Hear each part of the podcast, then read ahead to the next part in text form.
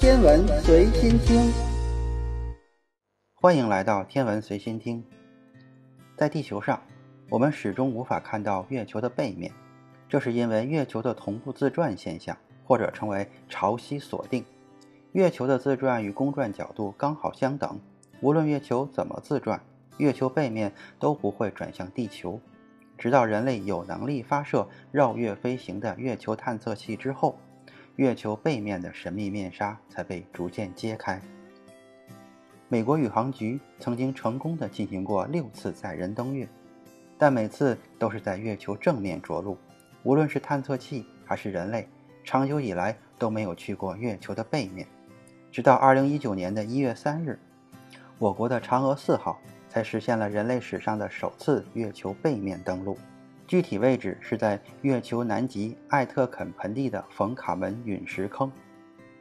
之所以嫦娥四号会登陆艾特肯盆地，是因为这个地方隐藏着太阳系形成的秘密。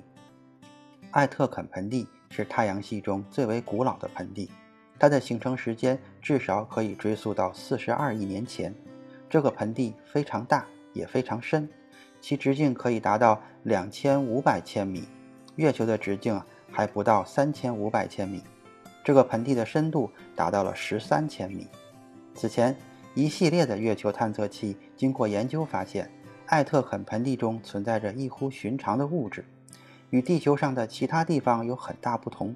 分析表明，艾特肯盆地中存在浓度很高的铁、土、钛等金属。NASA 的圣杯号月球探测器也进一步证实了这个盆地的异常现象。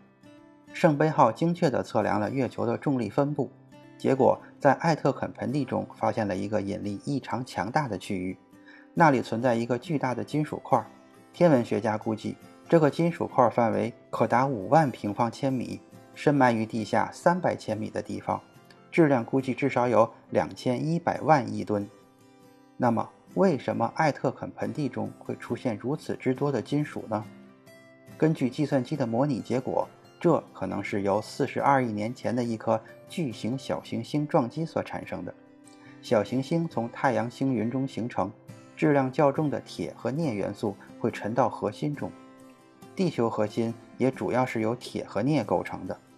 当小行星猛烈撞击月球南极时，它的铁镍核心就会深埋到月球的地表之下。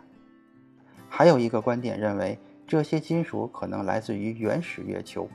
根据大碰撞理论，在45亿年前，一颗名为 Tia 的远古行星，大小与火星差不多，撞上了原始的地球，导致大量的物质被抛射到太空中。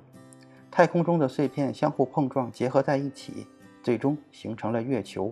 随着时间的推移，月球内部的岩浆逐渐结晶、氧化。